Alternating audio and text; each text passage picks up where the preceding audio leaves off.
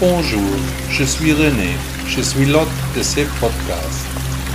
Il y a près de 40 ans, j'étais dans le temple Shaolin en Chine. J'ai vécu de nombreuses années, appris les arts martiaux et le bouddhisme. Aujourd'hui, je transmets les enseignements du Bouddha selon mes idées. Profitez de l'épisode d'aujourd'hui. L'effet Doppler.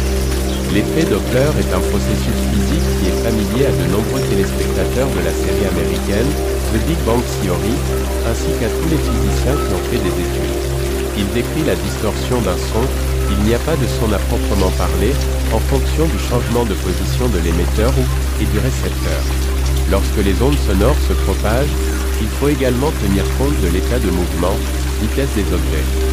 L'effet Doppler des sirènes des véhicules de secours ou de police est facile à observer, les changements de fréquence font partie de notre vie. Par conséquent, même ce que nous entendons n'est pas réel, les sons naissent en nous, en fonction des fréquences, des sons nous parviennent qui n'existent pas dans la réalité, que nous recevons simplement. Et selon Bouddha, la réalité n'existe pas non plus, il ne s'agit de toute façon que de réalité ressentie. Si nous ne pouvons déjà pas faire confiance à nos oreilles, qu'en est-il de nos yeux Chacun pense que sa réalité est la bonne réalité.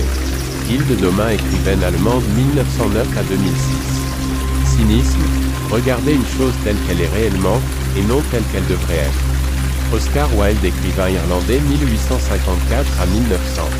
C'est eux qui est derrière nous et c'est eux qui est devant nous ne sont que des petites choses comparées à c'est eux qui est en nous. Et quand nous portons eux qui est en nous vers l'extérieur, dans le monde, il se produit des blessures. Henry Stanley Askin, APHORISTE américain 1875 à 1957. Merci beaucoup d'avoir écouté le blog de Bouddha. N'hésitez pas à visiter mon site web. À demain.